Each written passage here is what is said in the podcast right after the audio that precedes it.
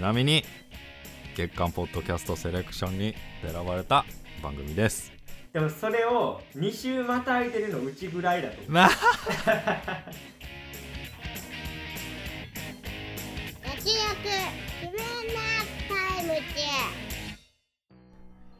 どうも慎太郎です。どうも曽我です。この番組は映像業界で働く編集マンとアニメ業界に携わる構成作家が映画について話すラジオですはい。ということで。この前サブスクで雑誌の表紙をまた眺めてたんですが。D マガジンとかですか？あれは俺が入ってるのは FOD かな。FOD で見えるんだ。うん映像も見れるしまあ映像はほとんど見ないけど。なんかまあいろいろまあファッション誌からまあ趣味の釣りのやつとかで、まあ、見れるんだけどああと思ったのが、まあ、はい月刊なんですけど、まあヨガ雑誌でも、えーヨガ？うん、あのタイトルあ違う。見出しが「ヨガのすべて」って書いてあって、うん。ヨガのすべてじゃん、うん。来月どうするんだろうなって思ったんだよね もうすべてすやっちゃったからね。やっちゃうよねつ今月は。じゃあ来月なんだろう。って思ったんだよね。来月まあヨガヨガはすべてやったんですけど、うん。ヨガが好きな片岡鶴太郎とかを掘り出すんじゃな。なるほどね。さすが。片岡鶴太郎さんの一日みたいさすが。ネタは切れないと。切らしちゃいけないもんね,、まあねサッカーはね。なストストリートファイターのダルシムの特集とかね。ヨガといえばこの方。発展させてみたいなね。おーその大喜利しかないですすべて出しちゃったら。なるほどね、まあ、絞り出すんだよね。だ自分を追い込んでるかもしれないね。あえてね。ああなるほどね。あれあれだ。あの騙し絵の牙みたいにこう大泉洋的なやり手編集マンがあ「お前ら本当にやりたいこと持ってこい」って言い出すんだよ。もうすべてやっちゃったんだから。ーそうつ来月 来月お前らから出してこいってやつだ。そう。まあでもねヨガのすべてじゃないですか。もうすべてといえばね、はい。この前やった雑誌の見出しの特集でね。やりましたね。元禄っていうスポーツカーの雑誌の見出しがね ランボルギーニこそ全てだったからまあ全然違うよなと。これヨガにしヨガの全て。ヨガにしか対象が及んでないからね。ラランボルギーニはもう全てがランボルギーニだって言ってるから。日本語のすごいとこね。そうそうそう女女子が一個違うだけでそうそうそう。意味合いが全く違わってくるう。そう。もうありとあらゆる。時間空間。もう全部ランボルギーニだよっていう。やっぱ好きだなと思いましたねでね元禄のね はい。お今月元禄どうなったかなと思って見たらねうん 注目の12代を徹底検証って書いてあってあれ？強制されたと思って。ランボルは？ランボルどうなっあの勢いどこ行ったと思って まあね言い言い切ることが大事って言いますからね。うんまあちょっとねちょっと先々き期待して待ってますね。いやーやっぱ雑誌って面い白いね。や見出しめっちゃ面白い。うん。うん。みんな本気だから、うん。ということでした。えーまた機会があればね雑誌紹介のあの企画もうん。復活したいところですけども、はいえー今回はですね復活という意味でははい。何年ぶりだろう？60年ぶりぐらい？70年ぶりぐらい？ウエストサイド物語。ウエストサイド物語。あれ多分50年代えっといや61年なんでまあもう50年以そうか。舞台が50年ってだけか。上あそうか。そういうことだ。ですね。はい、えーということで今回は、えーウエストサイドストーリーを特集していきたいと思います。あらすじを紹介します。夢や成功を求め多くの移民たちが暮らすニューヨークのウエストサイド。だが貧困や差別に不満を募らせた若者たちは同胞の仲間と結束し各チームの対立は激化していた。ある日プエルトリコ系移民で構成されたシャークスのリーダーを兄に持つマリアは対立するヨーロッパ系移民ジェッツの元リーダートニーと出会い一瞬で惹かれ合うがという話になっています。じゃあ総評から参りたいんですけども僕から言っても大丈夫でしょうか、はえー、なんなんでしょうタマタマフル的な表現で言うと FUTU フトゥーですえー、あでななんでこの感動できてないのかっていうのをずっと考えてるんですけどいまだにちょっと納得にいる答えを見出してないという。映像も素晴らしいしミュージカルも素晴らしいんですけどなんか感動しなかったんですよね。で今のこの世界の状況の中でウエストサイドストーリーをやるっていう意義もむちゃくちゃあるじゃないですか。うん。だからテーマもバッチリだし、うんなんでかなって考えてるんですけどね。まあ分断だったりねヘイトだったりねうん。いや、本当に。だから僕はかなり、あの、ウエストサイド物語が好きなんですけど、でも、とはいえ、よくできてるしなっていう、ちょっと、結論があんま自分の中で出てないので、ちょっと先にちょっと総評い言ってしまいたかったなという。ま ことで、えーこのね番組を通じてちょっとなんか探っていければなと思っております。あ それまあそうだよねそういう番組だよねこの番組ねそうですね。あっとの二人カウンセリンでグっぽいもんねかそうかもしれないうんですね。そうだそれやるか長いんだまあまあまあねえー、慎太郎先輩はいかがでしたでしょうか？うんとねまあ確かにそのまあ見た直後はまあ別にラストで泣くとかもなんか、まあ、最後の最後で泣くまあストーリー知ってるっていうのもあるし、そうなんですね。でまあ元のやつがまあよくできてる、うんうん。面白い。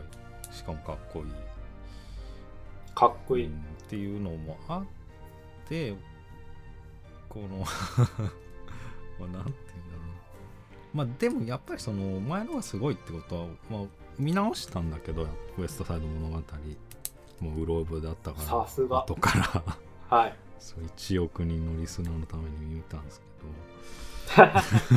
聞いてるか？一応に。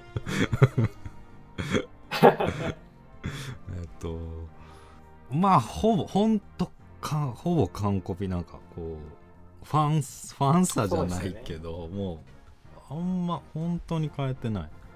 だから音楽とかね。うん。まあ、音楽も一緒だし、まあ、踊りの入るとこも一緒だしもうほとんど流れ一緒で、まあ、やっぱこうスピルバーグをもってしても、まあ変えなくていいかってとこにまず一回たどり着いてると思うんだよねこうなったってことは。うん。まあそれだけ面白いと前のやつが。で、まあ、変えたとこは後で言うとしてまあでも僕はまあもうでも最初の序盤でこうすごいダンスが躍動的で躍動感あふれてて、あーもうそれだけでちょっと半半泣きぐらいになったんだけど、はい。圧倒的な迫力であのまあアメリカまあ街中で踊るやつそうだしあと特に女の人が踊るやつが感動的でなんか後ろ2ブロック先ぐらいにもう摩天楼とか見えてその抜けの絵も含めてあ完璧だなと思ったしあとダンス大会 ダンス大会舞踏会の時の踊りももうもう見せ方から何からすごくて、まあ、そこでもちょっと感動したのもあったんだけどうんあいや まあそこで、まあ、一番感動しましたね。まああとうん最後の方では、まあ、あの写真1枚写るんだけどあのお店で。まあそこでもまあそこは泣くよね。まあでもあれは、あそこむちゃくちゃ良かったよね。うん。確かまあ、シンプルに言うとまあそこ、まあ、そこ元にないからまあスピルバーグやったなっていう。あれですねだからリ,、えー、とリタ・モレノがやってるんですよあのおばあちゃん。あそうなんだ。あのそうそうオリジナル版であのアニータやってた女優さん、うんうんうん。あのプエルトリコ系の側のね。そうそうそうそう。だからね僕はリタ・モレノのところは全部確かに良かった、あの歌含めね。うんうんうん。リタえ リタモーレンのああおばあちゃんのとこ。うん、一曲う歌う場面あるじゃないですかあなんかまあまあエンターテインメント全開だったなっていう。まあ、うん。簡単に言うとそういうことだと思います。でもあとこのストーリーに飲み込まれる前の人物の方がなんかみんな生き生きしてるっていうのをちょっと思って。ああそう。そのサブキャラあの副リーあ今のキャプテンとかジェッツのそのでプエルトリコ系、あだからシャークスのリーダーだのその彼女とかだからもともとリタ・モレノがやってたポジションの人が前半はもう生き生きとしててあんまストーリーに縛られない感じはしてそこの方がなんか生き生きしてたなとは思ってましたね。それはあるかもしれない。そう言われるとね。で元のウエストサイド物語も主人公よりも脇、まあ、今挙げた人たちの方がまあ芸達者っていうのもあって目立ってたっていうの説も結構あるらしく。いやそれは本当そうで実際アカデミー賞取ってますからね助演男優賞と助演女優賞。あのえーベルナルド役の人とあのアニータ役のリタ・モレーノがそれぞれ取ってるから、やっぱそっちの方が印象残りますよねよね。ぶっちゃけ。最初から出てくのはあの人たちだし結構長いこと、うんそまあ、そういうとこすら今回もそうだったから。まあうん。前回よりかは存在感示してたけど、主人公2人も、まあ、今回もそうだったなっていうのを思いましたね。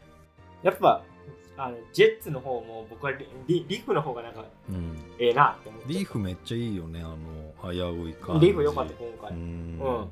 すごいいいアうんめっクションだった、ちゃ印象的だダンスのキレもすごねかったし、うんうんでちょっとあのあーえっと慎太郎先輩も言ってたんであの、うん。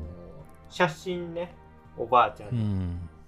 でそれは、えー、と白人のね旦那さんとのツーショットっていうのがあって。夫婦でね店作ったと。あれが感動的で、えー、と今回まあそのドラッグストアのところをおばあちゃんにしてるこう意味がめっちゃ出たなっていうか、うんえっと僕は結構大学生の時に NHK の BS で見たっきりなんで記憶。が定かじゃないんですけどあれ多分オリジナルの時おばあちゃんじゃなかったですよ、おじいちゃんです。なんかおじさんでしたようん。っつっておじいちゃんだね。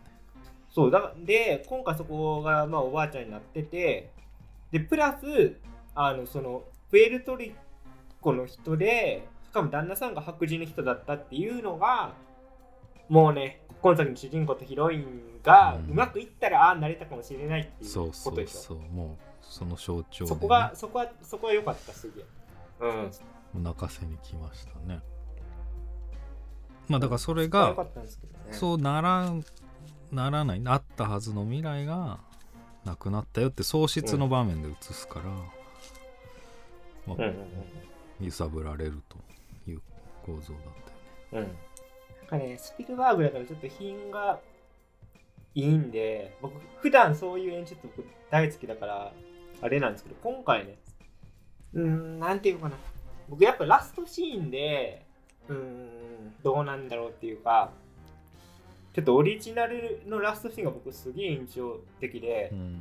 あのえー、とトニーが死ぬじゃないですか、でトニーが死んだ後にそのマリアが、えっと、トニーを殺したのはなんか銃弾じゃない、うんなんか憎しみだみたいなこと言うんですよ。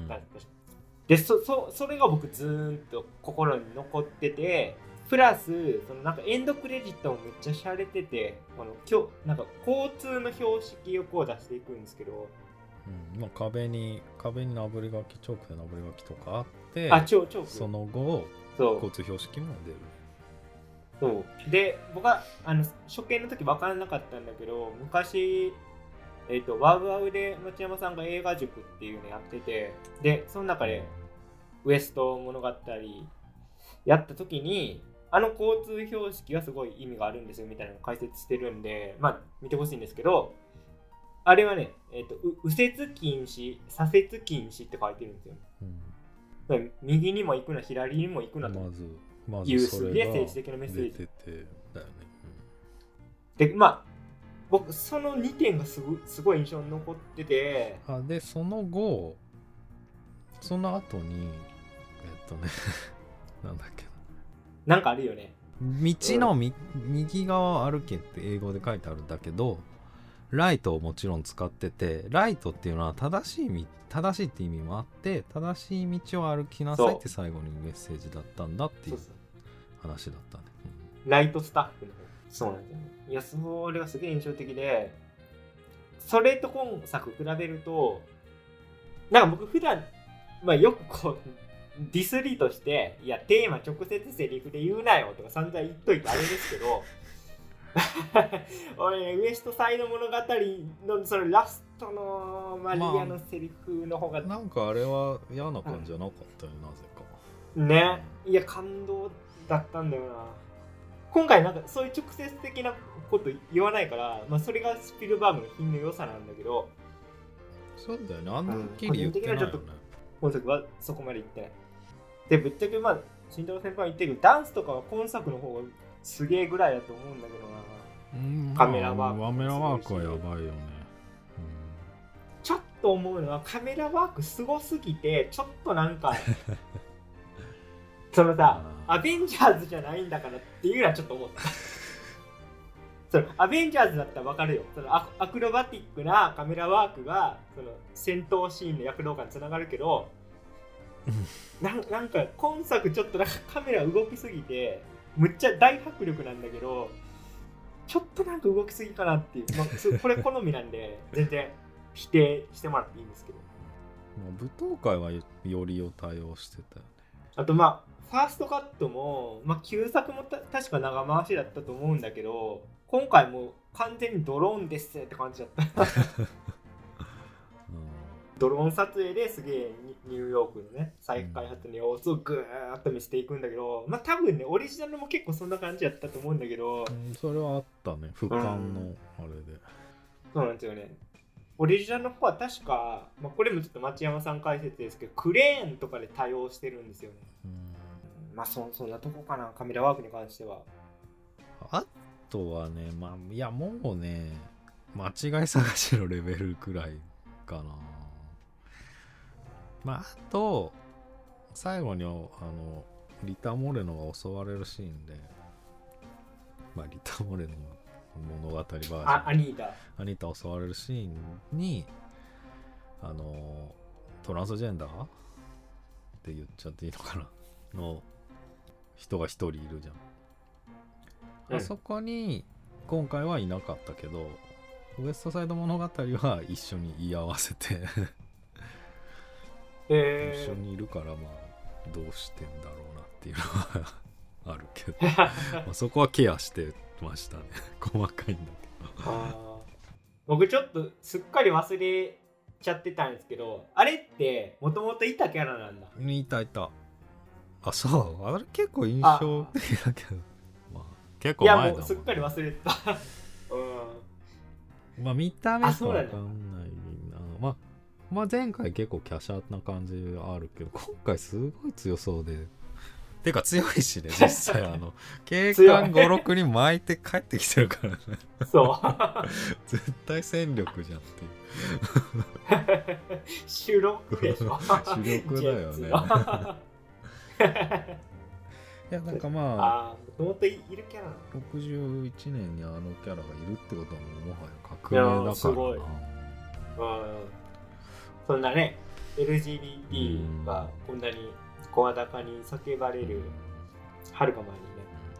だから今出すって普通だから。まあそういうとこもあるんだろうなっていうのはあるけど。うん確かに。僕結構見る前はあのスピルバーグがすごい名作をリメイクすると。うん。でするにあたってなんか現代風にアップデートうんするだろうと思ってて多分そのアップデートした部分がめちゃくちゃいいんだろうなって僕は勝手に思ってたんですけどこの話してて分かったのはもともとむっちゃ先進的な映画だから、ほぼそういうなんかとこがなかったんだなって思いましたね。うん まあやっぱ変える必要ないっていうかうん、そういうことですね。もともとだってもう完成度高かったってことですもんね。いや、僕はてっきりなんかそういう LGBT 要素はスピルバーグが入れたんだなって思ったんだけど、もともとあったとなると、相当だってもう進んでたってことだもん。6 60年版の時点で。そうなんだよな ねまあ今だって入れるまあ納得の、まあ、そういうの入れるっていうのが納得の演出だけどもともとあるっていうのが驚愕だから。しかももともと移民同士の話ですね。プエルトルコ系と、えーあれは多分ポーランド系ですポーランかねド。まあだからそういう歴史的な意味もあるし社会史的な意味もあるし、やそう映像史的にもそう金字塔だったっていうことだったんですけど、まあそうなるとやっぱ難しいな。まあ僕最初にウエストサイド物語を見た時はむちゃくちゃダンスかっこいいなってなってこうあそれから結構ミュージカル好きで見るようになったところもあったんですけど、うん。まあでも今回良かったと思うんですけどね、ミュージカル。なんだろう、オリジナルほどのこのやっぱ衝撃がやっぱないというか、オリジナル見たときやっぱこう、真似しましたもんね、指鳴らすとかね。かっけえ。えな。ー、あーあそう、まあ、俺結うん。構先生が授業中になんか先生って、まあ、小学校が中学校の時だったからへバカな子供だったから。いやいや全然もう、うん。バカな子供だったからもうちょっと銃とかで戦えようと思ってたから、もう何の何の理解もしなかった。ヒーローも出てこないし。エイリアンとかが好きだったから。いやいや。人の人の映画じゃんみたいな。まあ間違ってないんだけど。怪獣出てこいよと。そうそうそう。うんまあだからね。でもねな前なかったああったわ。あのねスピルバーグが入れたのはあの銃取り合うシーン。うん。あれは前回なかったな完全に。あのあージェッツ。のリーダーが買いに行って、うですね。それを巡って結局トニーが奪ったりして、えーっとうんあのまあそこにこの後の展その後の展開が占われてると言っても過言ではないぞ。あの銃一つで、まあ、誰かが死ぬかもしれないっていうドラマがやっぱりあの銃一つに集約されてて、まあ、そこはスピルバーグ色だったね。なるほまあ、まあ、あの前も言ったけど多分これはもうテストに出るんで言っとくけど大きなドラマを小さなものに集約するっていうのがやっぱスピルバーグの特徴なので ジュラシック・パークで恐竜が迫ってくるのを恐竜を見せずにコップの水の波紋で 表現するっていうまあ、ど。うん。いわば変態なので でも恐竜を見せるより怖いっていういや、スピルバーグ、それやりがちで、まあ、ジョーズとかのサメの全体像を見せるんじゃなくて、その背びれが海の中でこう、うん浮かび上がってくるっていうだけでねう、ん演出しちゃうから、うん。やっぱテストに出ます、これは。これはテストに出ます。なんで そのやっぱりその銃一つに集約させてそれをミュージカル中取り合うってことでその行く先がすごく気になる、引き込まれる、まあ、演出になってたね。まあそのやっぱ歌い出すと、まあ、ストーリー止まるっちゃ止まる。特にラブソングはストーリー止まるから、うんまあ、アクション映画におけるアクションもそうなんだけどでもそまあそうでない曲もいっぱいあるんだけど、まあ、特にその銃の取り合いのミュージカルシーンはだかなりハラハラさせられましたねちょっとそれに補足すると、えっ、と、多分ですけど、オリジナルの方は、えっ、と、リフが10買うんじゃなかった気がする。あの、もともとなんか、えっ、と、シャうんシャークスの方にあったんじゃなかったでしたっけ？いやなんかもう2人とも死んでから銃出てくるはず。そう、そうですよね。うん。だから銃がだから、その後の展開をあっち行ったりこっち行ったりはうん。そんなのは全然ない。ないっていう。うん。そういうのやっぱうまいとは思うんだけど。もうだなんかね、その、いや、むちゃくちゃダンスシーンむっちゃよく、確かにいいですよ。で、もう曲も素晴らしいですよ。でももう知ってるんだもんな。テンテンションなんか上がりきらん。まあ、おおって思う。すげえと思うけど、なんか、ね、オリジナルほどのぶち上がりないよ。まあでも1週間後またちょっと意見は変わってるかもしれないまあまあまあ、全然それありますからね。まあ俺もまあ見た直後はまあ普通とは思ったけどまあいいとこはあるけどうまいとこいっぱいあるんですけどね。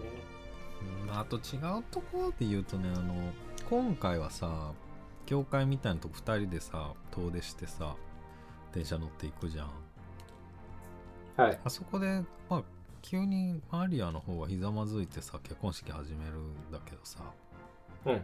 あのオリジナルの方はあのなんか服飾店でそれやるんだけどこうマネキンを最初はマネキンを、まあ、これはお父さんこれはパパこれはママとか言ってじゃあ改造人はリーフなっつって、うん。マネキンを見立ててこう両サイドに縦に並べてねこうもう結婚式うん。の雰囲気をちょっとずつ作ってって最後にひざまずいてね愛の誓い立てるからこれはオリジナルの方がうまいかもと思ったな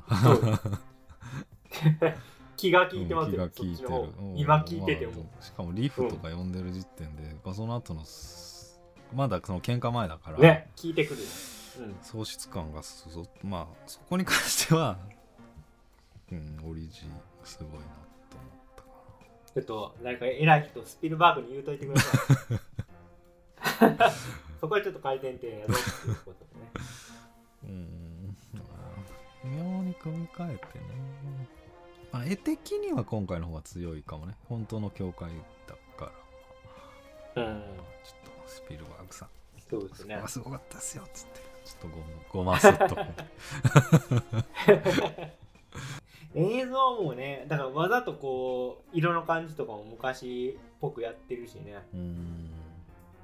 今回、あれなのかな？オープンセットでやってるんですかね？それとも CG とか使ってんの？かないいとちょっと見ただけでは分かんなかったけど。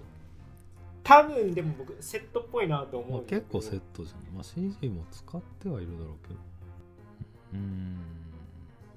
あでもニューヨークで撮ったりしてる。ああ、ロケでやってんだ。ああまあと屋外セット。ニュージャージー州の屋外セッニューヨークへとってんトニューヨークでも撮ってるみたいね。ここはこだわりなんじ街並みめっちゃ変わってると思うけど、ゃどこで使ってんだろうん。まあアメリカとマンボウは特にすごかったう。いや、すごかったな、ね。うん。どうしやっぱ僕は、うん。アメリカ、アメリカの歌詞すごいなって改めて思いまあああれえぐいよね。す。えぐいね。うんこの、ベルナルドの方は結構アメリカそうに対してそう男性陣がね。うん、行って行って、アニータの方は結構アメリカのいいとこ行っていくっていう、そのなんか、うん。応酬がすごいなって改めて思う。だからそのこれ町山さんだけどフリーアメリカは自由だっつってフリー女の子女の人たちが歌うんだけどフリーだっつって、うん。でも男の人たちは給料が少ないっつって。リトルフィーで返すで韻を踏んでる応酬だっていう話で すごいよ、えまあね。とはいえオリジナルにあるんだよな。そうなんだよな。まあそれそれに尽きるな。もうねそうなんですよ。オリジナルの完成度が高すぎてね。アカデミー賞10部門受賞だって当時。ああ俺元物語の本。はいはいまあ、だから今回7部門でしょ。もうそのノミネートが7部門でしで多分そのオリジナルの頃より増えてそうだしね。ょ まあまあでもまあちょ背景が違うから。まあちょっとそれは比べて。まあまあでも当時。でもそれうんまあね。まあでも撮影も衣装も撮ってたと思うから。まあ攻めてたよね。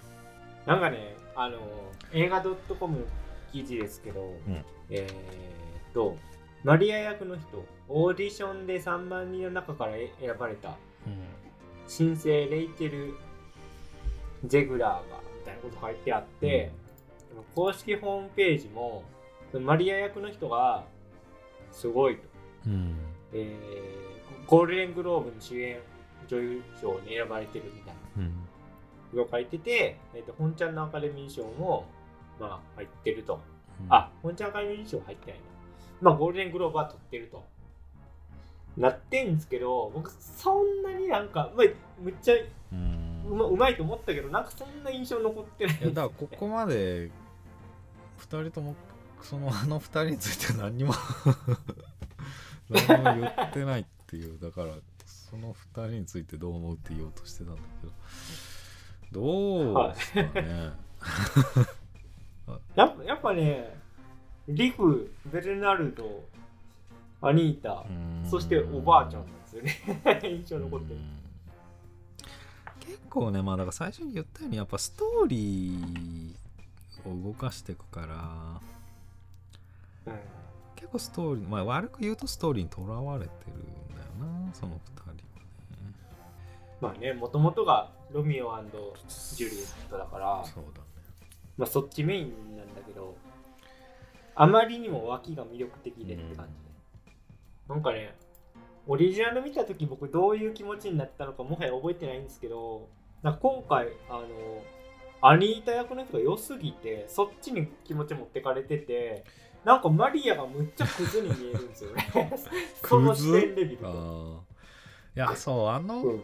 まあ2人ともだけいやお前あどんたの気持ちうん考えろよみたいまあそれそう前も一緒だけどあの2人結構勝手だよな、う。多分これはそうだよね。オリジナルにもある問題点だと思うけど。うん、オリジナルもありますね自由よね。